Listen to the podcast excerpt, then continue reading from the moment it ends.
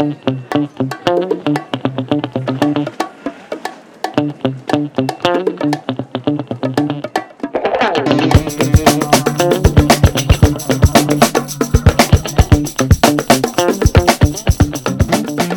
lunes 4 de octubre a las 5 de la tarde vimos como todos los pilares que sostienen nuestra rutina se tambaleaban con la caída de WhatsApp, Instagram y Facebook. Aunque Twitter y Telegram fueron las redes sociales beneficiadas de este parón en la megacorporación de Mark Zuckerberg, la empresa que vio crecer su número de visitas fue Netflix, el patio de recreo del entretenimiento de muchas personas que vieron cómo sus chats quedaban sin respuesta. Pero en este 2021, en el que todas las plataformas compiten con camiones llenos de dólares aparcados en las puertas de los mejores directores y directoras del mundo por cada segundo de nuestro tiempo, ¿qué es lo que hace que Netflix y solo Netflix sea sinónimo de vídeo bajo demanda?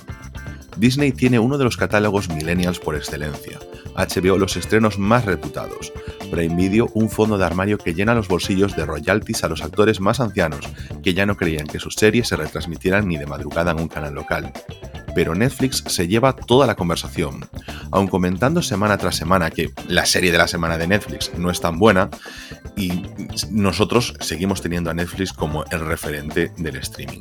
Este 26 de octubre, uno de los competidores principales volverá a jugar, pero supervitaminado. La pionera en la televisión por satélite, la plataforma que abrió la veda a series y películas con drogas, sexo, violencia, contenido para adultos en definitiva, con sus clásicos, con producciones de culto en exclusiva y con los principales estrenos de la temporada previa a los Oscar. En Rayos y Retruécanos hablaremos de si viene a ganar la partida HBO Max. Comenzamos. Bueno, Ana, pues eh, tenemos aquí el episodio de HBO Max, porque, como decía en el editorial, el día 26 viene a jugar aquí la partida un actor que no es nuevo, pero que sí que se siente como refrescante, porque nos encontrábamos un poquito con bueno, una aplicación que yo creo que la gente mm, es de la que más se desuscribe, de la que está un mes y tiene que estar, pero mm, es de las que menos fidelidad tiene, no sé, por la aplicación, todo eso, mm, el contenido a lo mejor no es el que más enganche, pero sobre todo yo creo que por la, también el calendario de estrenos. Tú, la relación con HBO, más o menos, ¿cómo la sientes? Bueno, pues un poquito como estás diciendo. Yo al final... Eh más que nada utilizo HBO para ver series y cuando sale una serie en concreto, pues eh, estoy viendo HBO y cuando termina la serie, pues abandono HBO. O sea, solo funcionar así con, esta plataforma. Porque sí que es cierto que a nivel películas cada vez está mejorando más, cada vez tiene más, em, eh, más variedad. Pero claro, teniendo Amazon Prime, teniendo Filming, teniendo Netflix, teniendo Disney Plus, al final dices tú, uff, es que aunque quiera ver, es que el tiempo es el que es. O sea, tampoco voy a tenerlo todo si al final el tiempo es el que es. Y a lo mejor en HBO, pues me interesa en un momento dado una película un día, ¿no? Entonces, eh, yo lo utilizo así. Cuando realmente lo necesito, eh, veo lo pago, veo la serie que sea y luego me doy de baja. Pero me he dado cuenta de que ahora HBO, sobre todo creo que es con Vodafone, entra dentro del paquete de, o sea, pagando el paquete tele, internet, móvil, eh, te regalan HBO, o sea, directamente. Es que pasa con otras. Yo, la verdad es que como solo tengo contratado pues con una de estos low cost en casa, nunca lo valoro, pero realmente es en lo que compiten ahora mismo las empresas de telecomunicaciones, en darte Netflix, en darte HBO, en darte Prime Video no tiene mucho sentido, pero sí que Disney también está incluido, por ejemplo, creo que en Orange te incluían también Disney Plus y cosas así, pues como antes te daban realmente los canales digitales, ¿no? Te daban la suscripción básica y esos canales, pero como o sea, la sensación de que en España la televisión de esta de canales, eh, de, la televisión de pago nunca triunfó más allá del reputado Canal Plus. Eh, y ahora lo que está haciendo Movistar, que no lo mencionaste, pero claro, tú por ejemplo también tiras de Movistar, aquí en España pues se destila mucho más, se destila, se estila mucho más utilizar Movistar, pero mm, es como que HBO venía siempre con el tema de HBO es el contenido de calidad, HBO trae los, tiene las mejores series, porque HBO, claro, históricamente es eso, la plataforma que comienza todo, porque es la primera en emitir por satélite, en lugar de ir por los cables que soterraban las ciudades y todo el tema, la primera en poder emitir en todo el mundo que lo pudiese pagar el combate de Fraser contra Muhammad Ali en Manila. Es la, en la televisión de pago que te empezaba a introducir series que hablaban de sexo, que se mostraba sexo, que se mostraba mucho más crudo la violencia, que tenías temas de drogas, como decían en el editorial, porque, claro, no tenía que estar pendiente de una gran audiencia, porque la HBO ya era pagada. Entonces, pues te podía ofrecer un tipo de contenido, un tipo de series, un tipo de películas que no se veían en otros canales, que sí tenían que intentar llegar al máximo número de público posible porque su modelo de negocio era esa publicidad y no los suscriptores. Entonces, claro, durante muchos años y hasta llegar a la llegada de las plataformas de streaming, HBO era el sitio donde se podían hacer las grandes series. Esas series que se podían llevar todos los premios y que son siempre recordadas porque quitando Lost o a lo mejor series emblemáticas como Friends, eh, eh, How I Met, Big Bang Theory, que tuvieron muchísima audiencia, las series verdaderamente reputadas son Los Soprano, The Wire, A dos metros bajo tierra, esas series que, claro, a lo mejor no tenían tanta audiencia. Yo solo recuerdo así un caso un poquito similar, que es el ala oeste de la Casa Blanca, que tras su cuarta temporada, llegó hasta siete temporadas, la audiencia había descendido bastante tras la marcha de Rob Lowe, que al final era un chico muy guapo en ese momento, pero mm, que la audiencia que, que veía a la de la Casa Blanca a nivel publicitario interesaba tanto porque tenía tantísimo poder adquisitivo que siguió durante tres años más haciéndose la serie. Y yo es lo único que sí recuerdo que pueda ser similar a lo que nos presenta HBO, que claro, que tiene todos esos clásicos que son súper interesantes y ahora nos encontramos, sin embargo, en un momento en el que Netflix tiene series todas las semanas, aborda la conversación todas las semanas, te sale el juego del calamar y estás durante un mes entero, o sea, la que ahora ya es la serie más vista oficialmente de Netflix, que la segunda, Los Bridgerton, nosotros no la vimos, por lo menos que yo sepa, no la has visto tú tampoco, ¿no? No, no, no la vi. es que yo la veo diciendo que no, pero bueno, aún estaba silenciada. por eso seguía. No, pero claro, eh, tienes todas las semanas desde ese momento de House of Cards, desde ese momento de de mm, Stranger Things, por ejemplo. Y es la única que yo considero que, bueno... En por cierto, Stranger Things, yo la tercera temporada fue inviable poder verla, ¿eh? No sé si tú terminaste. No, no, yo no la empecé la tercera temporada de Stranger Things. O sea, yo vi la segunda, empecé la tercera, me pareció intragable y la abandoné ahí. Hombre, a mí no, no es que me pareciese, por ejemplo, yo la segunda me quedé con, bueno, está bien, pero no sé, ya no me aporta tanto. Sentí que lo que tenía ya no, ya no era lo mismo, ¿no? Y mm, Netflix tiene esa cosa de te va trayendo un montón de series y hacía una cosa que en su momento se comentaba mucho con Podemos. No es tanto la fuerza que tengas realmente en ese momento, sino la capacidad de dirigir la conversación. Y por eso a lo mejor en el editorial yo decía, joder, es que al final todo se deriva hacia Netflix y es ahora mismo como, además de por ser la primera, la que está en nuestras cabezas que todo el mundo tiene, porque nosotros estamos todo el año con Netflix, aunque nos quejemos de, que Netflix, pues las series que traen exclusiva no son a lo mejor las mejores, las producidas por ellos, que, mm, en fin, podemos decir, sí, la casa de papel está bien, pero el juego del calamar está bien, pero creo que Netflix, yo lo estoy viendo, ¿no? Por la gente que, claro, a ver, es que al final eh, tú y yo pues somos más cinéfilos o, la gente con la que podemos hablar es más cinéfila, ¿no? Pero sí que es cierto que yo veo en, en mis amigos, ¿no? Que mm, al final Netflix le da todo lo que ellos necesitan. O sea, no es un usuario cinéfilo, es un usuario que quiere ver una peli, una serie antes de dormir o en un momento dado el fin de semana porque está solo en casa, o una peli con sus amigos un día o con su novia y al final es un producto muy para todo el mundo porque tiene series, ahí quería, ahí quería llegar para porque Netflix, o sea, no está apostando tanto en hacer el mejor contenido, sino en ser la nueva televisión que claro, Netflix sea un único canal, pero que tengas todo en él. Y poder. Claro, tú, claro, tú y para todo el mundo, que no sea una cosa, porque al final es lo que decimos. Yo creo que HBO, sobre todo al principio, y bueno, y después también, tiene series como con un contenido y con unas temáticas eh, muy determinadas, suelen ser series muy cuidadas. Eh, entonces, al final, bueno, pues eso te puede gustar una, te puede gustar dos, pero o eres muy seriéfilo o muy cinéfilo o es imposible que te merezca la pena pagar por ello. Disney Plus tiene salida por el tema de, los niños, no por otra cosa.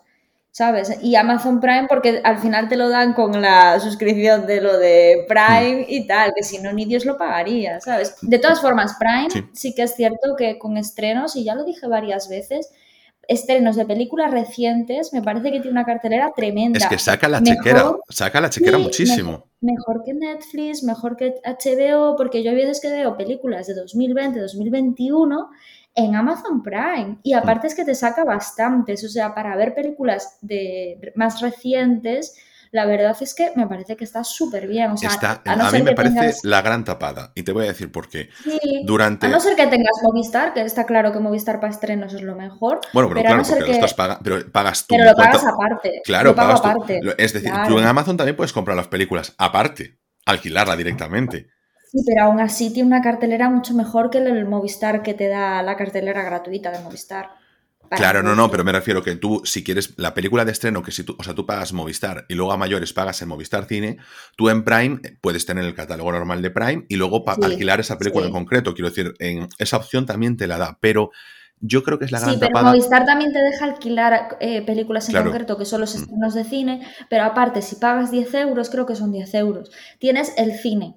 Entonces, con el cine de 10 euros tienes la cartera de un montón de películas recientes. O sea, no pagas por una, pagas por todo y por todas. Y, la verdad es que tiene una cartera de la hostia, pero, pero claro, a ver, sin más, en plan... Claro, porque, eh, o sea, tienes que, además yo creo que tienes que tener tu Movistar contratado en casa, no te vale tener el Lite y luego subirte. No, claro. No, no, esa es la putada, porque claro, eh, está guay hacer como haces con HBO. Pues me apetece ver este mes X pelis, veo un Movistar, digo, hay cinco que me interesan, me merece la pena pagar los 10 euros. No, no, no, no, tienes que estar metido con Movistar. Esa es la. Claro, yo creo que ahí es el punto límite que, bueno, también es lo que le permite jugar a Movistar, es decirle a la gente, tienes el contenido durante todo el año, tal, no sé qué, y, y te damos muchas cosas y muchas veces con Movistar, pues también te pueden ofrecer Netflix u otras también que tengas ahí en paralelo. Pero, por ejemplo, yo quería llegar a este punto del que decíamos, por ejemplo, Prime Video. ¿eh? no, nos vamos a desviar mucho de HBO porque luego voy a comentar un poquito así en general las novedades que trae HBO Max. Pero Prime Video, por ejemplo, yo, a mí me pasó una cosa este, este mes. Y es, durante mucho, mucho tiempo, al igual que en A3 Player, tenían el catálogo de Aquí no hay quien viva. Pero fue decir Netflix que iba a aparecer Aquí no hay quien viva eh, a mediados de este mes se convirtió en trending topic nacional y todo el mundo estaba viendo Aquí no hay quien viva en Netflix, como si estuviese eh, deseoso de que estuviese en Netflix, cuando los capítulos de Aquí no hay quien viva están en abierto en YouTube. Bueno, los tienes en A3 Player. Lo reproducen todos los días en la televisión y los tienes también en Prime Video, que como dices tú, Prime Video lo tiene prácticamente todo el mundo. Porque lo quiera contratar, yo te digo, yo pagaría por él. Pero no, lo saben. Claro, no, peor aún. Pero no lo saben. Peor aún, aunque lo saben, o sea, aunque lo sepan, da igual, se van a Netflix a verlo. Y es como que el hecho de que lo tenga Netflix lo hace comunidad. Hace que sea parte de la conversación, hace que sea. Porque si no, ya me dirás tú. O sea, porque, por ejemplo, tú entras en el catálogo de, Prime Video, vas bajando y está. Lo que pasa es que Netflix sí que tiene una herramienta de marketing increíble y que le dedica mucho.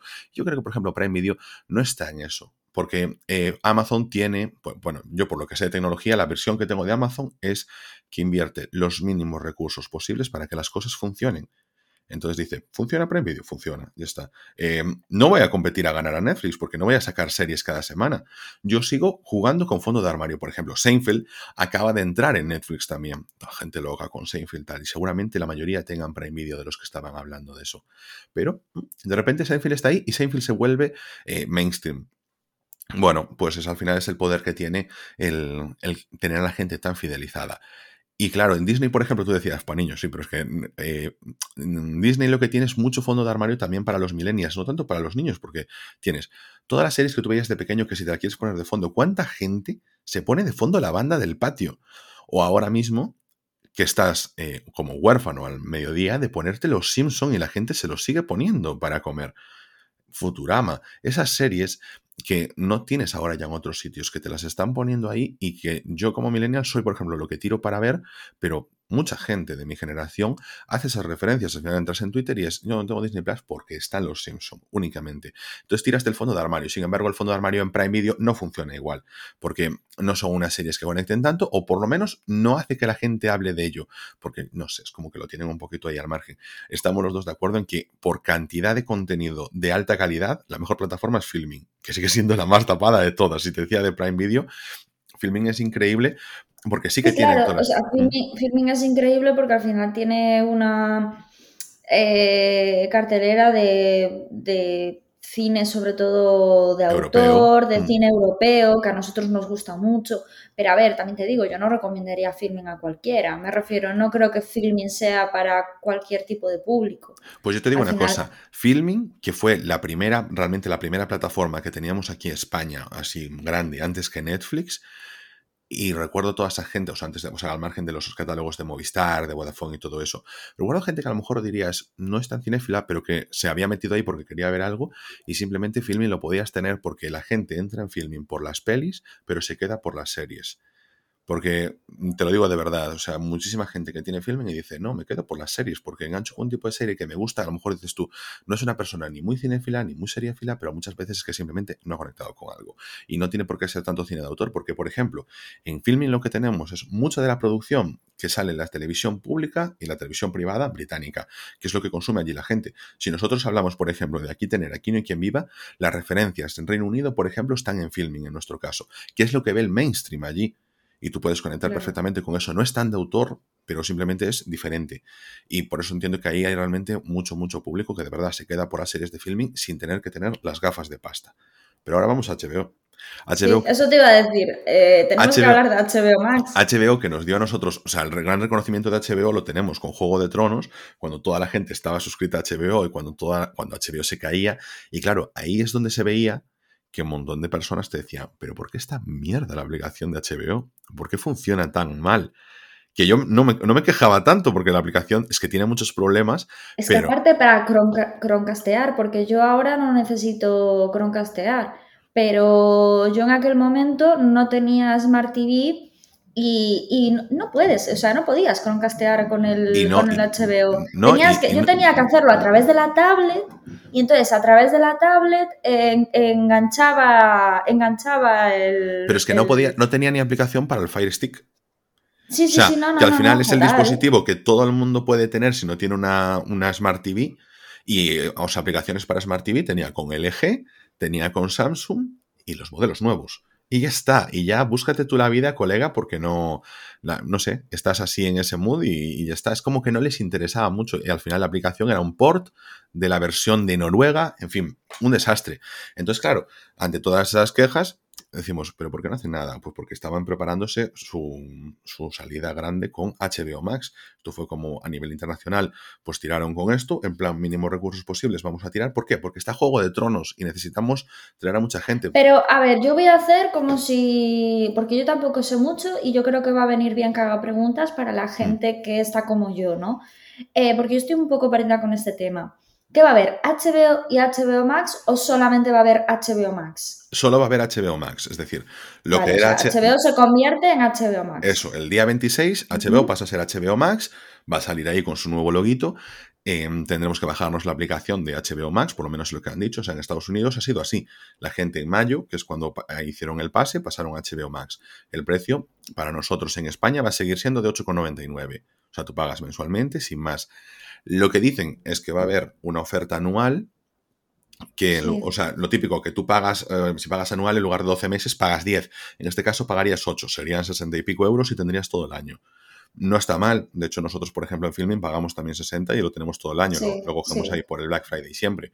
Yo y, y, Disney lo mismo, pagamos ahí 70 o 80 euros por ahí, lo tenemos todo el año. Yo entiendo que evidentemente quieren que la gente le dé esa oportunidad con esa oferta de tenerlo todo el año e intentar entrar ahí a competir a quedarse, porque en esta vez, pues te traes en HBO Max, no solo te traes las series que tenías en HBO, te traes todo el catálogo de Warner vas a tener por fin perfiles, porque es que la verdad es que era un atraso. Todo el catálogo de Warner significa las pelis también de Warner. Claro, todo el catálogo de Warner es todo el catálogo de Warner, a excepción de algunas cosas que están aún licenciadas por, por ejemplo, Starz u otras plataformas que tienen unos derechos temporales, pero que en cuanto se acaben vuelven todos ¿Y las series, o sea, producidas por Warner? Todo lo de Warner, todo lo de Warner va para HBO Max, por ejemplo. Así como estrenos? Por... ejemplo, si hay un estreno de una película o así. Sí, la ventana. Ahora, te voy ahora con las ventanas de distribución, pero por ejemplo, Friends va a estar en exclusiva en HBO, como ahora lo está, como han traído Friends de Reunion, pues ahora va a estar, como ya está ahora, Friends en exclusiva en HBO. Recordemos que Friends es una serie por la que Netflix, el último año que la tuvo, pagó 100 millones de dólares solo por mantenerla, porque era de las más rentables de todas. Es lo que te decía, el fondo de armario es muy importante. Porque puedas tener algo que pueda ser recurrente. No me acuerdo si, por ejemplo, Big Bang Theory estas series son también de Warner, la verdad, no, son de CBS, pero, mm, o sea, tener esas series a ti lo que te da es gente que se pone de fondo de forma constante esas cosas y que a lo mejor decida priorizar tu plataforma sobre la de los demás. O tener Netflix, ya te digo, porque Netflix no te das de baja, pero tener además HBO. O tener además Disney. Entonces, nosotros que somos cinéfilos, pues decimos, pues tenemos todo, pero incluso siendo cinéfilos, nosotros HBO lo empezamos a contratar otra vez ahora porque era la que siempre prescindíamos de ella. Teniendo el mejor contenido. Y yo teniendo series en HBO que quería ver, quería ver, pero como nadie estaba hablando de ellas, yo quería ver It's a Sim, jugar Juguiar, quería ver también eh, Mar of Easttown, que es, de esa que habló mucho la gente, pero como que yo llegué un poquito tarde, entonces ya no la vi. Y no sé, en series que tengo por ahí también a mayores, La, la Guardia creo que también está ahí, que es sobre los libros de Terry Pratchett. Está, bueno, tú como me comentabas, 30 monedas, que solo, al final solo vi el primer episodio. HBO eh, también está haciendo esta apuesta aquí en España con series como Patria. Pues muy mal, porque es una seriaza, ¿eh? Y tuviste que flipar con el primer episodio. Eh, mm, no, vamos a hablar de quién se queda a medias en ver series y quién va lenta, ¿eh? ¿Eh, coleguita? Bueno, el caso es eso, que seguirá costando lo mismo, que vas a poder tener perfiles, porque lo de ahora era en plan de los ancestros, de que estuviese todo mezclado. Puedes tener hasta cinco perfiles, o sea, como en Netflix, como en los demás canales, porque tiene todo el sentido del mundo puedes tener dos emisiones simultáneas, puedes tener cinco dispositivos ahí registrados y funcionando. Y, y no, perdón, puedes tener dispositivos ilimitados. Cinco es lo que tenías ahora. Que de hecho a mí me pasaba que, claro, yo tengo el iPad, tengo el. O sea, el navegador normalmente nunca cuenta, pero si tienes la tele, tienes el iPad y tienes cuatro patadas más, pues ya se te peta. Y por fin, o sea, HBO lo que tardó en dejar de descargar, por supuesto se va a poder seguir descargando, todo el tema. Y, y luego tienes el tema de los controles parentales porque bueno, porque HBO, por ejemplo, tiene Cartoon Network, que es otra cosa que a los millennials nos mm, es muy infancia Cartoon Network. O sea, de repente que te traigan a vaca y pollo, pues a lo mejor como tengas hijos o como tengas sobrinos, a lo mejor te apetece ponerle el puto vaca y pollo de los cojones. O Gato Can, o todas estas series, o Johnny Bravo, no sé que en su momento pues que fueron parte de ti, que tú también quieres compartirlas un poco, porque antes de poner poco yo, que está pasado ya de moda, pues prefieres poner alguna locura de estas. También tiene, por ejemplo, todo lo de Adult Swim, donde está, eh, Regular Show, donde está Ricky Morty, que es que traer Ricky Morty para mucho público es como eh, el estreno del año, siempre es la temporada de Ricky Morty, sin tener en cuenta que no es del año. Y luego, pues mira, eh, las películas, lo que decíamos antes, imagínate, por ejemplo, Suicide Squad se ha estrenado en estreno mundial, ¿no? En cines, y llega a HBO Max 45 días después, ¿no? Por ejemplo. En general, las películas van a tardar mes y medio desde que salen en los cines hasta llegar a HBO Max. Y eso es bueno para los cines. Eso es, eso es complicado. A ver, normalmente los cines, la mayor parte de la recaudación de una película se hace el primer fin de semana y luego el segundo, ¿sabes? Luego a partir de ahí va bajando. Son seis semanas, 45 días. Hombre, tienes margen. Hay muchas películas que no llegan a estar 45 días. Ya, pero es que lo típico que puedes decir es, Buah, si en seis semanas o tres semanas o cuatro semanas va a salir en, en, una plataforma, mes y medio. claro, claro. A los cines, a los cines les es, les es más complicado. Yo entiendo porque cuando tienes un pelotazo, como por ejemplo van a ser películas como mm, Matrix, la nueva, que se va a estrenar también en HBO Max. ¡Oh! ¿En serio? Sí, claro. Claro. es que, por ejemplo, Dune ahora se va a estrenar ya en HBO Max, entonces en Estados Unidos. Entonces, de hecho, se filtró un poquito, unos días antes de que se estrenase. Entonces, pues claro, eh, puedes decir, no sé, Mortal Kombat, que te va para HBO Max, eh, Maligno, que yo la recomendé aquí, eh, Cry Macho, por ejemplo, que también es de la de Clint Eastwood. Godzilla contra Kong, que también le pasó lo mismo. Judas and the Black Messiah le había pasado lo mismo. Y bueno, eso ya te digo, Matrix 4 que será para final de año y ahí nos, nos llegará por ese lado. Claro, eh, es que tienes un montón de esas cosas que tú dices, ¿al cine le renta? Bueno, pues depende. Yo te digo una cosa, eh, son estrenos que mueven muchísima gente y puede hacer que no todo el mundo vaya al cine a verla, pero también creo que libera un poquito las salas de cine para que no solo estén esas películas y que te den un poquito más de abertura. El tiempo lo dirá, si es bueno o no porque los cines realmente ya estaban sufriendo antes del tema de las ventanas de distribución. Así que, bueno, lo veremos. Yo creo que también el que se apueste por este tipo de películas así y que digas, vale, hay 45 días, se va del modelo de Netflix, por ejemplo, de, bueno, todo va a mi plataforma y punto, y no se estrena nada. Eso sí que perjudica a los cines. Pero bueno, nosotros pues casi tenemos que ver más por la cultura, que el cine es una forma de verla, de consumir cultura, pero no es todo. Entonces, bueno, no sé qué decirte. Bueno, eso te iba. Yo, una de las cosas que íbamos a hablar de Escuadrón Suicida, y una de las cosas que, vi al verla, bueno, la vimos en el cine ¿Mm? y la volvemos a ver en pantalla. Yo la vi en el ordenador. Buah, tío, es que me pareció. Por eso te iba a decir ahora lo del cine. Yo creo que ahí es un poco lo que decía Freddie Mercury, ¿no? Que yo me acuerdo que en una entrevista explicó, hay canciones que están hechas para hacer en estudio y hay canciones que están hechas para hacer en directo. Entonces mucha gente cuando decimos, qué mal directo, ¿no? Es que no es una canción quizás para hacer en directo y hay otras canciones que en directo ganan muchísimo.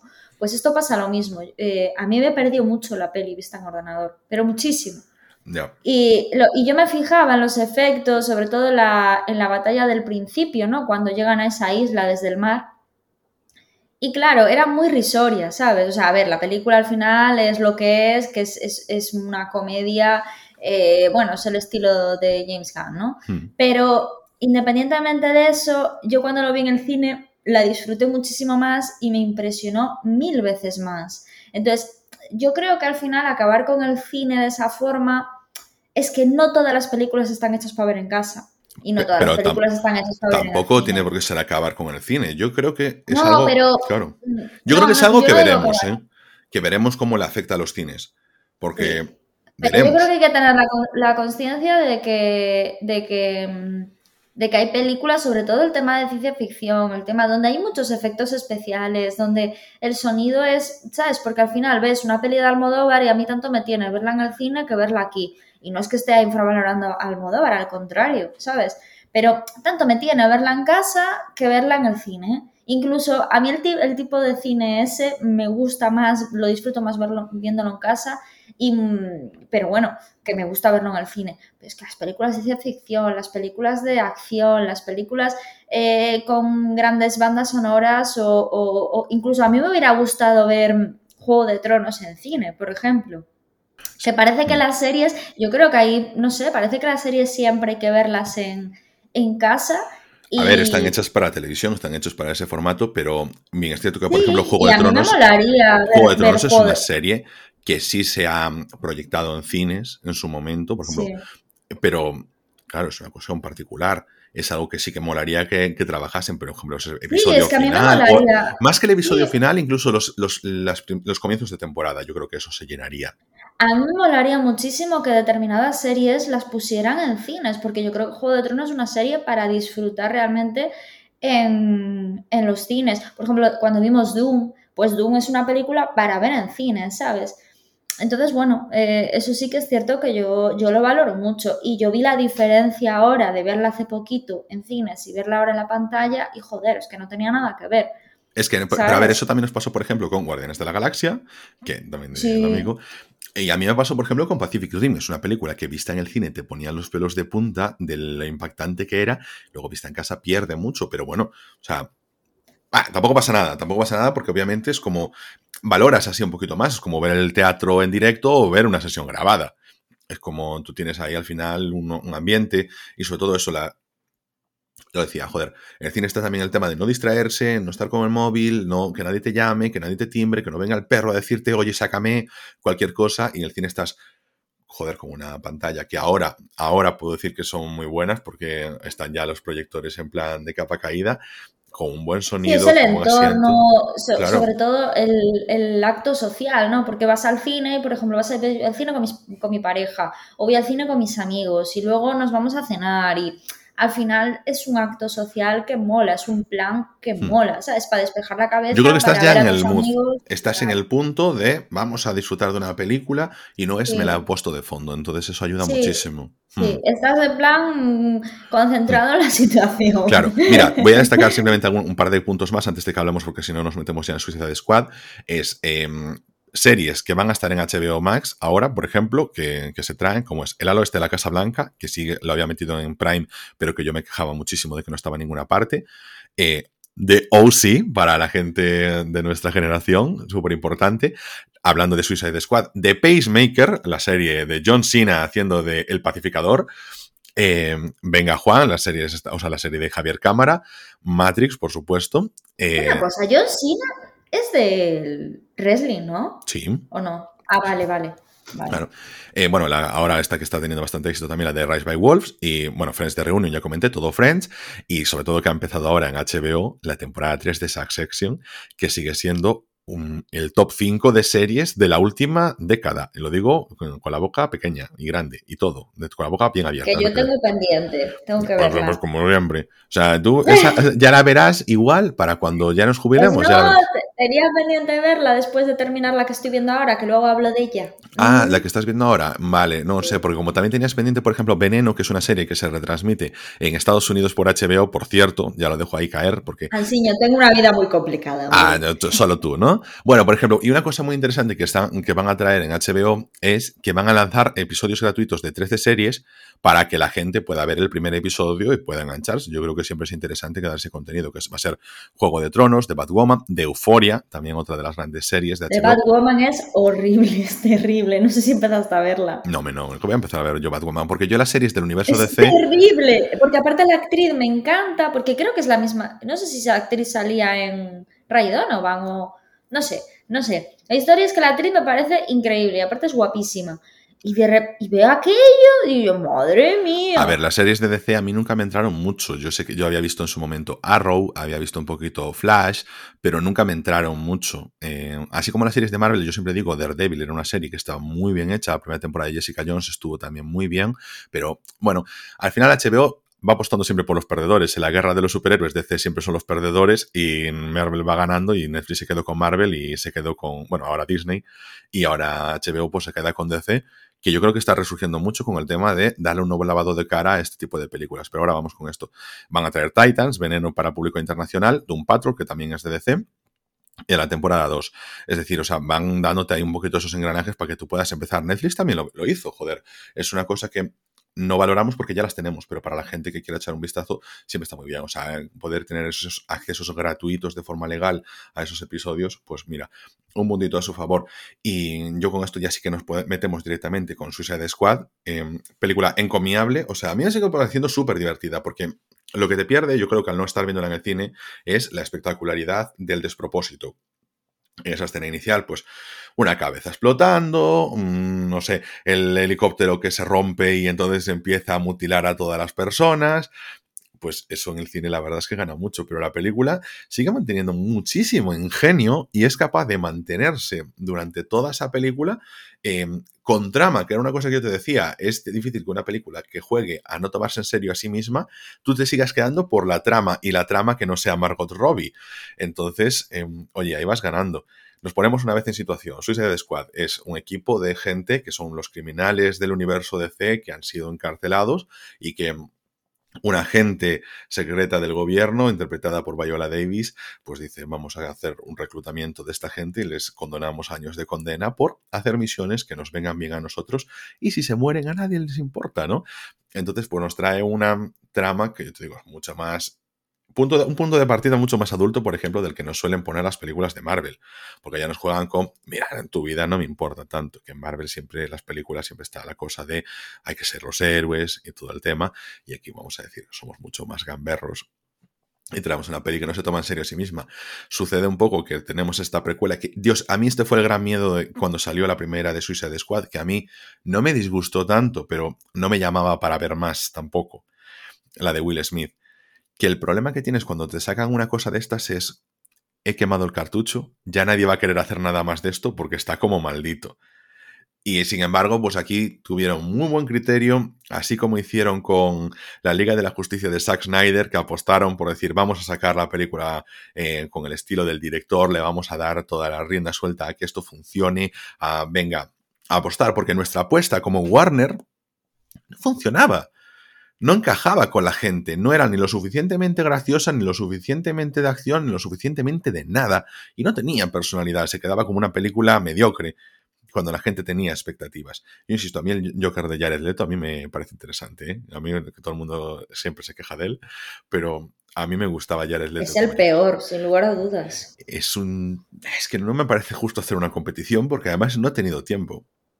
O sea. Ah, hablando de eso, ¿sabes quién dicen que también es un actor que han machacado mucho y que me alegra de que ahora lo estén valorando? A Robert está haciendo peliculones. Sí, está haciendo peliculones, joder, que, mm, que, eh, bueno, hizo películas de David Cronenberg, que ahí tampoco pudo destacar mucho, excepto la... eh, bueno, Cosmópolis. Exacto, en Cosmópolis, que ahí sí que tal. Pero en El Faro, que está increíble, que ahí yo creo que la gente se quedó impresionado porque hace un papelón con William Dafoe. Y dicen que el Batman de Robert Pattinson puede ser quizás el mejor Batman. Es que, a ver, realmente Joker ha habido muchos y muy buenos, porque al lado ver, de... no ha habido muchos Joker tampoco. Bueno, sí, bueno, lo que sea. Pero Eh, yo- que ha eh, habido- también, oye, también que yo entiendo que lo de Batman de Robert Pattinson, sin yo tal, pero no ha salido la película, o sea, no ha salido nada. Lo que tenga que decir que es el mejor porque hay que vender.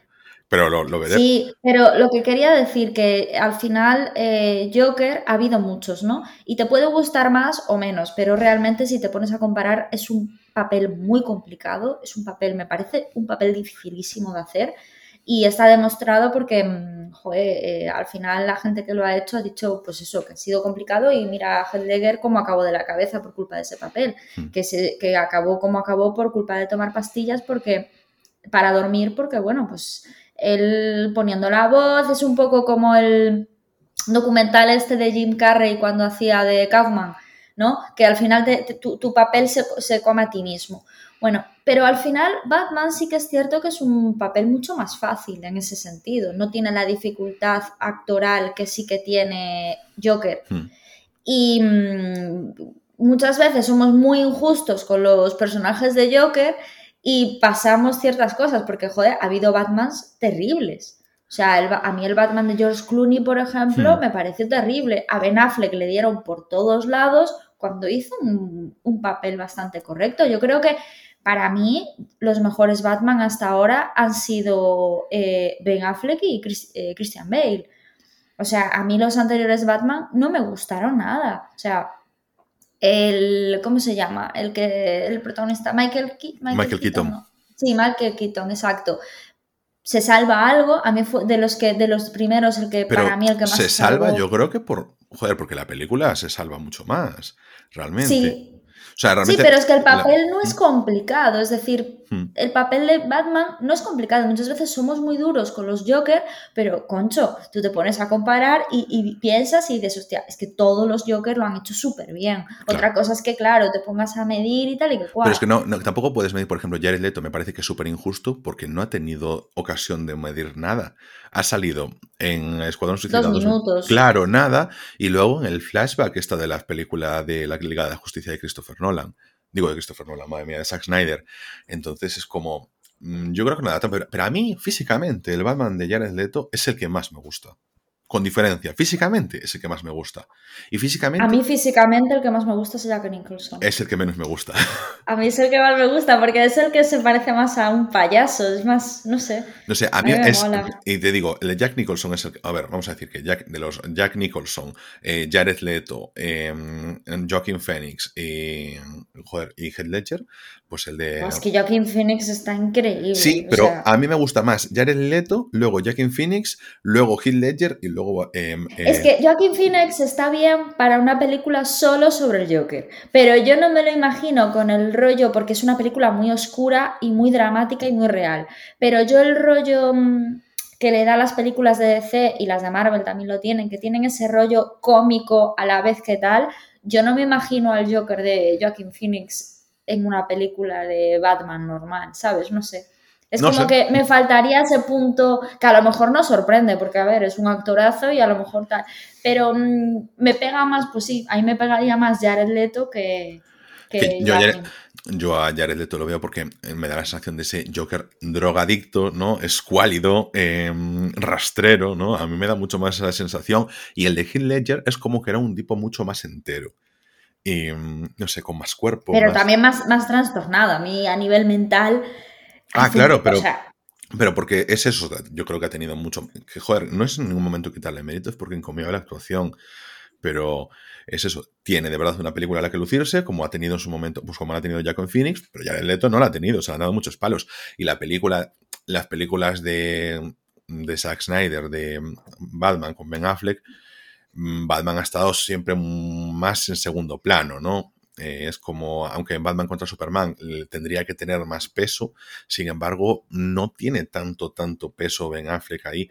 Entonces, bueno, es como que te quedas. Fíjate que todos los actores de, de, del Joker tienen Oscar. O sea, Jared Leto al final lo consiguió, consiguió con Dallas Bayer Club, ¿no? Jared Leto estaba, estaba en Dyers Bayer Club, no, ahí no sí, estuvo. Es el que no, es el que hacía de transexual. Es Matthew Mm. McConaughey y él, él hacía de la, de la amiga transexual. Y, y, claro, en plan, ganó el Oscar con esa película. Mm. Si no me equivoco. Y luego Jack Nicholson, porque Jack Nicholson obviamente es una, pues yo qué sé, sea, es Jack Nicholson, pero joder, Heath y Joaquin Phoenix, su primer y único Oscar lo consiguieron con este papel. Ya, pero no. Y en Joaquin Phoenix igual tienen más, pero Heath Ledger ya no va a hacer más. Bueno, al caso, eh, Escuadrón Suicida. Joder, es como de verdad un buen resurgimiento porque yo ahora tengo ganas de ver Escuadrón Suicida 2. Es que es como que me apetece mucho más. Es una película que además te dije, la vimos en verano, pero la volvemos a ver para comentar aquí en el podcast, para tenerla súper fresquita, pero no, es, no la sentía en plan de veres. Es, joder, te la pones y de verdad te diviertes con esa película. Te lo pasas bien. Yo, si no estuviese en esta época de mi vida y estuviese, pues como cuando era adolescente, que me ponía pelis repetidas, ahora no me pongo nunca pelis repetidas porque hay demasiadas cosas que ver y para comentar novedades y todo eso, pero yo siento que es una película que tendría y me la pondría de fondo es muy entretenida. No sé, eh, creo que es una muy buena dinámica. Tienes, por supuesto, la dinámica de coger eh, la selección de los miembros del equipo. Eh, tienes además ese falso inicio que tú me decías, tío, me da mucha pena. Porque uno de los personajes del falso inicio del primer escuadrón que se nos muestra tenía muchas posibilidades. Pero... Sí, el, el, el, del pelo largo, el mayor. Es que me encantaba ese personaje. Aparte, físicamente me llama muchísimo la atención. ¿Qué te ríes? No, no, no, no, que nada, nada, pero que joder, que yo creo que está muy bien porque tú tienes a un, a un personaje, yo insisto, por ejemplo, el tema, eh, aquí el amigo del boomerang, para que nos entendamos, tenía también, o sea, es un fijo siempre de las películas de Escuadrón Suicidio de animación, de, bueno, siempre es un fijo de allí. Y, y, sin embargo, cogen a todo este cast de gente que, bueno, la, comadreja, la Whistle esta, que podría haber sido un gag recurrente en la serie o que podían tener mucho peso, y dice, sin contemplaciones, los matamos a todos. Eso es alucinante, porque ahí James Gunn dice, mira, aquí venimos a jugar. Y, a ver, es que, por ejemplo, el hombre de las motas del, del primer, o sea, del primer equipo, quizás es el más flojo de todos los personajes, pero a todos le está sacando muchísima punta. Tienen tanta confianza en cada miembro del equipo que dicen. Y Margot Robbie, que yo de verdad, esa mujer de dónde ha salido. Es que es la, es que es la próxima Charlize Theron. Yo estoy harta de decirlo. O sea, es que la tía te hace un papel porque la ves ahí tan guapa, tan elegante, tan Nicole Kidman, ¿no? ¿Mm? O sea, a mí la podría comparar con Nicole Kidman. Y de repente eh, te saca estas cosas y esa cara de loca y esa, ese rollo que tiene que se nota que es una tía divertida, ¿sabes? O sea, a mí me recuerda un poco a Patricia Conde, que dices tú, joder, la ves así, dices tú, menuda pija y de repente empieza a hacer tal y dices tú, pues tía está colgada de la cabeza. Pero mira, que, mira los vaivenes, ¿eh? Charlize Theron, Nicole Kidman, Patricia Conde... No, pero en el sentido de que, de que, joder, al final Charlize Theron me parece una de las actrices más camaleónicas que hay en la industria actualmente del cine. Me parece que haga lo que haga, lo hace bien y, y, vale para todo, vale para pelis de acción, vale para dramas, porque al final, a ver, siempre tienes un estilo que se te da mejor y que se te da peor, ¿no? Al final sí que es cierto, por ejemplo, se me ocurre Natalie Portman que ha hecho alguna película de acción, pero yo no la veo con el poderío, por ejemplo, que puedan tener eh, en una peli de acción Charlize Theron o Margot Robbie ni de lejos, ¿sabes? Bueno, yo creo que a Natalie Portman sí que le podía estar películas de acción. El problema es que películas de acción y tal se han metido, por ejemplo, en la saga Star Wars, donde no ha funcionado por otros motivos, por ejemplo. No, y en Thor, por ejemplo. En Thor, pero sí, sí, sí, es verdad, pero quiero decir que no, no le daba tampoco juego. Eh, en cambio, claro, a Charlize Theron. no la veo tan. Pero a, a mí Char, a me encanta, pero. a Charlize pero- Theron le has dado Mad Max, una película de una franquicia donde se llama Mad Max, pero el protagonista no es Max. Se lo has dado pero ha, todo hecho ha hecho más cosas de Mad Max. en Bueno. Accident, por ejemplo, La Última Guardia, recientemente, y cosas así. Y antes, y antes. Pero me refiero que es una persona que ha tenido películas donde ha podido tener esa oportunidad de lucir. Yo creo que Natalie Portman puede meter, puedes meter a una película de acción y puede tener mucha, Mucho No sé, yo ahora, hasta lo, lo visto, ¿Mm? yo- me parece que a mí Charlize Theron es una de mis actrices favoritas precisamente porque todo lo que hace lo hace bien y aparte destaca a saco paco, ¿sabes? Tom Hardy cuando fue Mad Max dijo que mm, se mató con ella durante el rodaje, pero que reconoce que es de los monstruos a nivel eh, actorales más, más increíbles con los que ha trabajado, ¿sabes? Y se le nota, y aparte se le nota que se implica muchísimo. Y Tom Margot Hardy, Robbie- perdón, Tom Hardy, me encantaría verlo en Escuadrón Suicida. Yo creo que a él le pega, Sí, es una le película que le pega, un montón. Sí. Eso, Margot Robbie, Escuadrón Suicida, no nos Eso, que, Ma- que, Mar- que Margot Robbie eh, me impresiona, tío, que al final, no sé, yo el primer que- papel que le vi fue en el logo de Wall Street, que era una niña que tenía, no sé si 19 o 20 años, y de repente toda la evolución que ha tenido, todo el esfuerzo que se le ve de fondo, todo lo que ha huido de no soy simplemente una rubia de cara bonita, ¿sabes? Soy una profesional, como hizo Charlize Theron. Es que siendo súper joven, cómo se ha establecido y cómo te, Increíble. y, cómo te Y lidera. produce un montón de pelis. Claro. Aparte, pelis hace como Charlize Theron, que la, la película esta que hicieron juntas, Nicole Kidman, Charlize Theron The Bombshell. y Margot Robbie, sí, aparte ellas eran productoras. Mm. Entonces, y está produciendo un montón de cine, de cine Tu película, tu feminista. cine- película preferida de este año. Eh, Promising Young Woman, Sí. ¿no? Mm. Es que está haciendo películas muy feministas, muy comprometidas, ¿sabes? Y, y joder, dices tú, hostia, esta tía se lo está montando muy bien. La película. En, aquí tenemos a Margot Robbie, que además de sostenerla, es que ha hecho también otras cosas como Aves de Presa, una de las películas más divertidas de, de, joder, del universo DC. A mí me gustó más Aves de Presa que, que Escuadrón Suicida. Que este Escuadrón Suicida, sí. mm, yo, yo las tengo ahí, ahí, pero yo te digo, yo un día lo puse en Twitter y ah, me abrieron DM porque puse eh, Aves de Presa eh, mejor que Gladiator. Y la gente se... Por supuesto, o sea, es que mejor que la... supuesto. Por, supuesto, pero ¿qué, qué duda es esa? Pero, Ah, aunque en Gladiator esté Jackie Phoenix, ¿eh? Pero... mejor que Gladiator es cualquier... Es que de No, verdad, no, yo Gladiator no es cualquiera. Gladiator, Ay, no, no, no, no te gusta, pero no, es mejor, no es cualquiera. Pero Aves de Presa sí. Aves de Presa es increíble como película. Y lo es que pasa. esas películas clásicas, que ya se sabe por dónde van, Bueno, a que ver. ya... Eh, no me digas que no saben por dónde van, porque todas muchas películas que vemos y nos gustan saben por dónde va, pero Gladiator es como que tiene. Se toma demasiado en serio a sí misma. Así como esta película, no se toma en serio a sí misma. Pero Claro, esa como- pomposidad. A mí lo Mm. que me llama, a mí lo que no me gusta es la pomposidad esa. Correcto. A mí me, me- me resultan pelis casposas, no sé, dices tú, las pelis de los 2000. No, pero por este ejemplo, te digo, cogiendo una película equiparable a Gladiator en epicidad y todas esas cosas, creo que porque es mucho más sucia, es mejor peli Braveheart. Cogiendo, porque. Hombre, pero por favor. No, hombre, por favor, A mí me tiene- encanta. es- bueno. y el último moicano, el último moicano es buenísima. Y último- bailando con lobos también el me último encanta. moicano me la agarra con la mano, me la suda esa película Que muchísimo. no, el último moicano me parece un peliculón. Y eso Mucho que el- mejor el último samurái que el último moicano. No, hombre, no. Hombre. el último. El último samurái, gran película, súper infravalorada. Tom Cruise, Ah. actor infravalorado. A mí el, el último moicano me parece un peliculón. Y luego eh, Bailando con Lobos de Kevin Costner me parece un peliculón.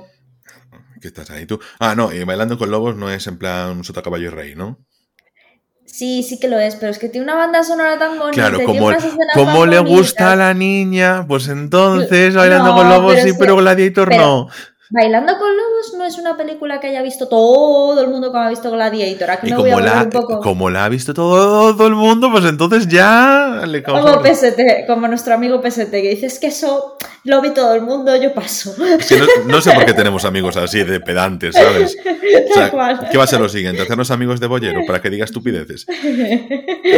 Bueno, No digas eso de Pablo, joder. Mira, el caso es, eh, tenemos una película que, joder, yo creo que la otra perdió muchísimo, por ejemplo, no presentarnos un personaje tan bueno como, para que nos entendamos todos, el hombre tiburón.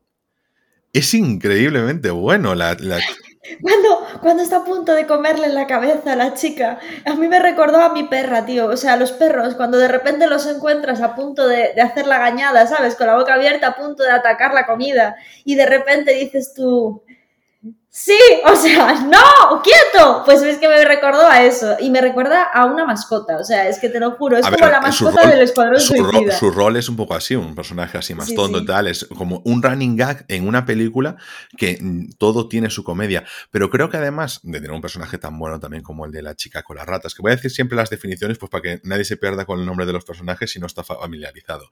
Pero, Esa mujer, ¿por qué lloraba tanto siempre? Porque, esa, me porque a estabas viendo, pesada. No, pero a mí me recordaba a, a, um, Inside Out la, la tristeza. Pero podremos, pero podremos hablar de la película, arrancar con la película. Joder, estoy hablando de la actriz esa. Llorona. Es que no haces más que llorar. Eres una llorona ahora mismo. Es que no sé qué, es que no sé cuándo. Pero que, joder, que tenemos ahí el duelo de los protagonistas, que me parece increíble. Cómo se mantiene toda la película con esa tensión, teniendo al pacificador, a The Pacemaker, a John Cena. Y, a, y aquí a Bloodsport, el personaje de Idris Elba. Que Idris Elba, es- ese sí que es camaleónico.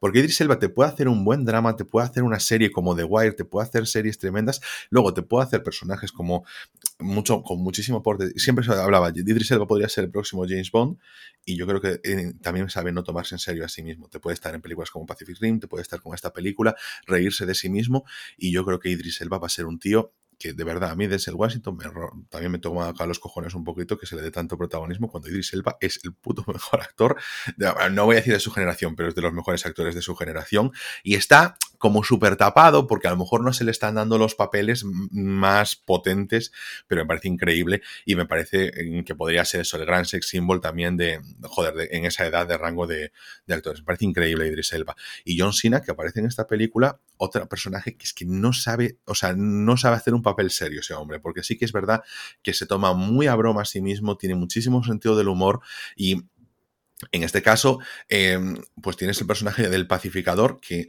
es tan irritante, tan es la persona más molesta de todo el equipo, sin ser directamente el villano. Bueno, todos son un poco villanos, ¿no? Pero sabiendo que él además eh, es el que cumple órdenes, esa persona que tiene que ser recta, pero que lo va a hacer a todas las consecuencias. La parte más crítica de toda la película con eh, toda esa gente que se considera Harry el sucio, que va por la vida diciendo eh, las normas son las normas, si, si te mataré a quien sea para conseguir la paz. Y, y yo voy a hacer cumplir las normas por encima Yo de todo. digo que la hablando de eso, de lo que acabas de decir ahora, la mejor frase de la película eh, es cuando, cuando de repente... eh, ¿Vas a hacer pues spoiler? bueno, no, pero en un momento dado, haciendo referencia a lo que acabas de contar tú, uno le dice, pacificador, los cojones. Pues es que es tal cual, es que es la vida misma. O sea, los que van más de justicieros, los que van más de justicieros son los que la lían más parda. Era simplemente ese comentario. Es que, es que te encanta, pero yo sabía que, que, y que- que sin, el- sin explicarla, yo. mm. Ah, va, pero está muy. Es que, joder, está tan. El, te, te transmite todo muy bien. Y de hecho, ahora van a hacer la serie sobre él. Que es. mm, A mí me parece el personaje que más le puede sacar partido. Y nos encontramos también con un villano interpretado. Que me da mucha pena que se haya muerto tan rápido, Juan Diego Boto. Guapísimo. O sea, increíble. Y ese. ¿Cómo que qué cara de rey que estás poniendo, por favor? O sea, Juan Diego Boto. es que no me parece nada guapo. Juan Diego es que Boto es guapísimo, por favor. Cero, para mí cero. O sea, Juan Diego Boto es increíble. O sea, que se, que se fundan igual McGregor y toda esa gente que va de guapa por la vida. y Juan Diego Boto No, no, es. a mí no me gusta nada. Increíble. Y aparte es que con Margot Robbie, ¿sabes? En plan, No, ¿qué yo, decías vamos, tú? para mí me parece una fantasía. Me, me parecen igual de guapos, porque a mí Juan Diego Boto ¡Oh! me parece que está la cumbre de, de- de ser ¿Cómo vas, guapo. cómo vas a, a- a- comparar a Margot Robbie con Diego? ¡Ay, Es que ay, ay! A mí, por ejemplo, Juan Diego Boto me parece guapo, me parece atractivo y mm, Margot Robbie me parece guapa, pero tampoco se me hace tan atractiva. Sí, a mí también, pero yo independientemente de eso, Margot Robbie está a otro nivel. ¿eh? O sea, a ver, no, a mí el Diego Boto ese no me gusta nada, pero cero. El Diego Boto cero. ese no me gusta nada. Bueno, pues aquí No, está, no. aquí se sabe quién es Rayos y quién es Retrócanos y quién tiene el criterio en guapura de los dos.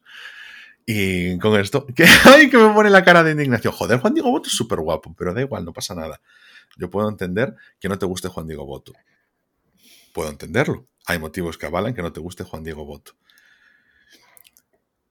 ¿De qué te estás metiendo conmigo? No, no, no. Perdona, ¿estás llamando fea a mi pareja o qué? No, no, que va, me voy a meter yo con Ah. él, que, que te tiene que aguantar a ti. Que yo siempre estoy con, con Ricardo, por favor. Pero no, solo me metía contigo directamente. Lo que pasa es que como ahora nos estamos viendo las faces aquí grabando. Mi pues, pareja es guapísima, es el más guapo del mundo. Así que deja de decirme que no tengo criterio. No, es que el, criterio lo tuvo él. Y ahora os estoy echando un piropo a los dos. Bueno, al caso. O sea, joder, que nos estamos saliendo muchísimo de la película. Yo creo que además es como un nuevo inicio en el universo DC, decir, bueno, vamos a hacer películas, dejar de hacer películas tristonas, como Batman contra Superman, como Liga de la Justicia, porque son, son más tristonas, o sea, no tienen esa chispa de humor, y aquí dices, vamos a encontrar nuestro Deadpool, porque es lo equiparable en el Escuadrón Suicida, otra película que tú tienes ahí, Marvel, que la tiene guardada y no está sacando más cosas de Deadpool cuando podría hacerlo y podría sacarle muchísimo partido. Y el Escuadrón Suicida es su equivalente, saben que necesitan de esto porque es lo que va a traer a la gente en el cine, porque es muy difícil ponerse a competir, lo hablábamos cuando hacíamos el análisis de la Liga de Justicia de Zack Snyder, sacando películas de DC eh, queriendo ya tener como los Vengadores sin haber hecho la construcción previa de los personajes, en una película como muy colosal, ¿no? Tener muy épica y todo eso, sin un trabajo previo y Warner no, no lo supo hacer, evidentemente salió mal. Pero este tipo de películas puede ser muchísimo más cachondas y tener mucha más, no sé, libertad para pasárselo bien y que la gente quiere pasárselo bien, que es como que no tienes que ser eso el gran cine, porque yo creo que fue un error mucho de Warner de querer que, además de ser de superhéroes, que tuviesen muchísima profundidad que hacer el Caballero Oscuro, pero en, Batman contra Superman, pero sin Christopher Nolan. Oye, Ángel, eh, una antes de, para terminar así de hablar de, la película, ¿qué crees, o sea, qué opinas tú de, del, o sea, del monstruo? que sale al final. Ah, eso sí, es que a eso quería llegar yo. Es que a mí eso me parece fantástico. Decir, vamos es a ver. Es una fantasía. Es increíble porque decir, bueno, yo estaba hablando del villano más guapo del mundo que era Es igual a un Pokémon, eso es cierto, pero. O a Patricio Estrella de Bob Esponja. Pero es tener. Porque claro, tú tienes como un cuarto de la película, que es ese enfrentamiento final. Tú has matado ya a la cara visible al actor conocido Juan Diego Boto, lo has matado estás con todo, él te convierte, tienes un segundo villano que al final es uno de los protagonistas con Pacemaker, pero dices tú, ¿quién va a ser ese jefe final del que llevan hablando toda la película? Y sacas una suerte de estrella de mar que parece sacada de, no sé, de Zoe 101, de, de, las sirenas del fondo, o sea, Patricio Estrella, Stardew, y dices tú, este va a ser el gran villano y eso ya se convierte en un festival porque es cómico. Cuando habla, a, través de los zombies que crea él con mm. las estrellas, dice: Esta ciudad es mía. Es que a mí me recordó al, al de Shrek, a la galleta gigante. Esta ciudad es mía. O sea, es como. así como te decía, James Gunn tiene el criterio de empezar fuerte eh, presentándote un falso inicio y tiene el criterio de decir, me la juego todo, hacer un despropósito de final que nadie se pueda tomar en serio, que te dé la risa y al mismo tiempo que lo disfrutes. Y por supuesto, mezclarte esa parte cómica con litros y litros de sangre y de... Y la metáfora, y la metáfora de las ratas, que me parece impresionante. O sea, es como al final una, cura de humildad, ¿no? Que muchas veces nos creemos la, leche y, no sé, o sea, me parece una metáfora súper súper chula de la película. Pero cuéntala. bueno, no, cuando ellos, claro, cuando ellos dicen... lo que, te quiere lo que te quiere decir la película es que, bueno, yo lo que entendí, ¿no? Que las ratas, que son esas cosas carroñeras que están en los suburbios de las ciudades y lo que tal, lo que cual, y, que al final son los que salvan y los que consiguen matar al, monstruo, ¿no? Entonces que muchas veces vamos como con... Sin spoiler. Ya, bueno, da igual. ¿Sabes, que, la lío siempre. Em, es como que eh, muchas veces vamos con una superioridad por la vida, ¿sabes? Porque la, sociedad nos ha colocado en X escalón cuando en realidad todos somos igual de personas y de importantes y de necesarios, ¿no?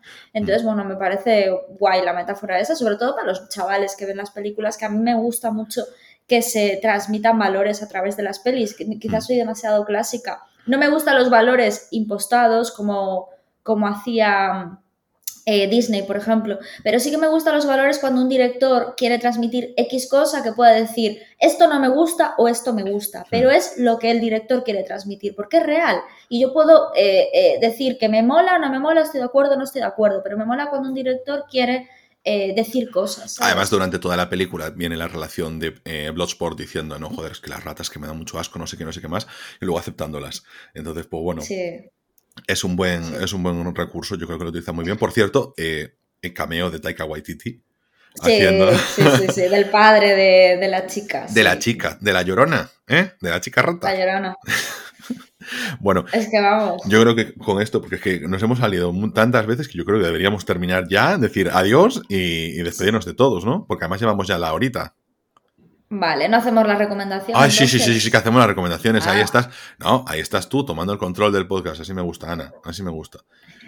Vale, a ver, empiezo yo. Eh, yo voy a recomendar, voy a ser muy breve, voy a recomendar una serie de Netflix. Pues sí, de Netflix, que es raro, la verdad, pero llevo dos seguidas recomendándolas que últimamente veo, o sea, yo llevo mucho tiempo sin ver Netflix y últimamente lo veo más que nunca.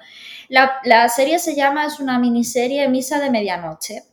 Y bueno, son siete capítulos y mm, a mí la verdad es que me está gustando bastante. Es de Mike Flanagan y no sé, me parece entretenida. Os voy a leer la sinopsis que me Es de terror, ¿no? Esa serie. Bueno, supuestamente es de terror, pero a mí no me da, no me da miedo. Me dio, más, me, da, me dio más chungo 30 monedas, por ejemplo. Vale, vale. Eh, la sinopsis es una comunidad al borde de la extinción y ávida de fe recibe la llegada de un carismático sacerdote que trae consigo milagros, misterios y un renovado fervor religioso. La verdad que me parece una chusta de sinopsis. Deberíais de ver el tráiler porque así leído como que no, no apetece nada. Y si veis el cartel, aún mucho menos, que parece el cartel de, de Ángel, el spin-off de, de Buffy Cazavampiros. Pensé que me ibas a llamar feo ya. No, Ángel de la, serie, el spin-off de Buffy Cazavampiros. Bueno, pues eso, que no os fijéis ni en el cartel ni en la sinopsis que os acabo de leer, veros el tráiler y la verdad es que merece la pena. Hmm. Yo la he visto porque a mi pareja se la recomendaron y a mí me está gustando. He visto ya de los siete, he visto cuatro capítulos y, me está gustando mucho. Muy bien, pues yo voy a recomendar una película que he visto esta misma semana, este mismo miércoles, y no es otra que Venom Habrá Matanza, que también la he, o sea, la he eh, ¿cómo se llama esto? Disfrutado, sí, la he disfrutado muchísimo. Y nada, simplemente eso, voy a recomendar Venom Habrá Matanza, que es de verdad muy divertida. A mí la primera me gustó, pero esta me gustó bastante más, porque es como que la trama no era tan, tan importante como la relación entre simbionte y, y el propio Eddie Brock. La verdad, bastante disfrutona. Con eso yo, joder, la aproveché bastante bien. No sé, es como que la gente, pues, o sea, mucha gente yo entiendo que le gustase más la primera, de los que le gustaron la primera, porque es como que rajaron muchísimo, muchísimo, muchísimo de, de, esta película, pero bueno, mm, a ver, yo creo que te vas al cine, te lo pasas bien, tienes una película de superhéroes, tienes una película con muy buena carisma, tienes una película con Tom Hardy, y es que con eso tienes muchísimos enteros ganados y, no sé, te diviertes. Yo creo que también es una de las películas que ganan en el cine, pero tampoco tiene tanta espectacularidad como para mm, no poder verla en casa. Yo a fuego con ella realmente, o sea, la recomiendo muchísimo. Y también os, os bueno, comento ya lo que tengo ganas de ir a ver al cine, antes de que, bueno, para que Ana ya vaya incorporándose y que pueda eh, desilenciarse y todo el tema. Pero la película que tengo ganas de ver en el cine, que ya está eh, disponible, es una película sueca que está dirigida por una persona, no sé si es hombre, mujer o qué, que se llama Ninja Tiberg o Ninja, eh, pero que me hace muchísima gracia. No es que me la quiera ver porque es su director o directora, sea Ninja, pero se llama Pleasure. Es un es un tema de pornografía, eh, o sea, no es una película pornográfica, obviamente, es una película sobre la industria del porno, que como, así como en series como Adult Material que os comentamos aquí, pues a mí siempre me genera mucho interés en cómo lo retratan y, nada, es lo que me apetece a mí ver ahora en el cine y espero que ya las próximas semanas pueda decir, ah, pues mira, me ha, merecido la pena o no, porque ahora mismo pues eh, dije que tenía ganas de ver Halloween Kills, al final el estreno se había pospuesto hasta este viernes, hoy se estrena Halloween Kills, intentaré también poder verla y también comentaros un poquito mis impresiones, si es que puedo hablar, porque yo creo que voy a tener el hype muy alto. Y Ana, ¿qué es lo que te apetece a ti ver en el? Pues a mí me apetece ver eh, una película de Jonas Trueba, que se llama eh, ¿Quién lo impide? y que me mola mucho, bueno, porque la verdad es que los Trueba, em, sobre todo David Trueba y ahora su sobrino, que es Jonás, que es el hijo de Fernando Trueba, eh, habla mucho sobre la madurez, la adolescencia, ¿no? Y eh, bueno, es un documental que habla un poco de los millennials. voy a leeros la sinopsis porque la verdad me pareció súper interesante y sí que me apetece verla mucho. Quien lo impide es una llamada a transformar la percepción que tenemos sobre la adolescencia y la juventud, la de aquellos que nacieron a principios del siglo XXI y acaban de hacerse mayores de edad los que ahora parecen culpables de todo a la vez que van, ven mermadas sus esperanzas. Entre el documental, la ficción y el puro eh, registro testimonial, los jóvenes adolescentes se muestran tal y como son, pero como pocas veces los vemos o nos dejan verlos, aprovechando la cámara de cine para mostrar lo mejor de sí mismos y, devorar, y, y devolvernos la confianza en el futuro, desde la fragilidad y la emoción, con humor, inteligencia, con convicciones e ideas, porque la juventud que nos habla de amor, amistad, política y educación no está hablando solo de lo suyo, sino de lo que nos importa siempre a cualquier edad. Quien lo impide es una película sobre nosotros, sobre lo que fuimos, lo que somos y lo que seguiremos siendo. Me llama mucho la película porque mm, eh, yo creo que la, juventud siempre es una, es una generación como muy poco valorada, muy poco. Los jóvenes solo quieren salir de fiesta. Oye, tú estás, estás en mi tema, el tuyo era de los viejos, ¿eh? O sea, el de los jóvenes aquí soy yo. Bueno, pero bueno, pero también me gusta este tipo de peli. Deja de meter cizaña. Em, la historia es que, no sé, me llama mucho, me, me, gusta, ¿sabes? Porque ahora que vivimos después de la crisis de 2008, parece que la juventud es que somos los culpables de todo cuando, joder, no se dan cuenta de que, claro, eh, en los 80 empezó la época, como dice mi madre, de bonanza, ¿eh? y a partir de la crisis de 2008 ha venido todas las crisis seguidas una detrás de otra, hasta una pandemia. Entonces, muchas veces nos quieren hacer culpables de circunstancias y situaciones que al final la historia es lo que marca muchas veces que las cosas eh, vayan bien, vayan mal, o por lo menos que te ayuden a que funcionen bien, Y, entonces me parece interesante que se, haga una película sobre esto, y bueno, un documental, y, y en cuanto pueda lo voy a ir a ver. Y este era de Jonas Trueba, que es el sobrino, porque eh, me acabo de acordar que tú y yo habíamos tenido una conversación en la que yo descubrí que David Trueba era hermano de Fernando Trueba. ¿No? No, pero sí, sí, sí, sabe desde siempre. No, no, no. Yo no lo sabía porque. No. no, porque me lo dijiste tú. Porque, hombre, David Trueba no es tampoco un generación Z, pero Fernando Trueba está a un paso del hoyo. Entonces es como Sí, es que tienen bastante diferencia. Y Jonás es el hijo de Fernando Trueba, sobrino de David Trueba. Claro, pues eh, yo de hecho... Que está haciendo cosas muy interesantes, Jonás. Yo es que pensaba ¿eh? que David Trueba era el hijo de Fernando Trueba, ¿no? ¿Sabes? En plan... No, no, no es el hermano. Yo creo que David Trueba parece más viejo de lo que es, no, más joven de lo que es, y que Fernando Trueba es tan mayor como parece, o mucho más.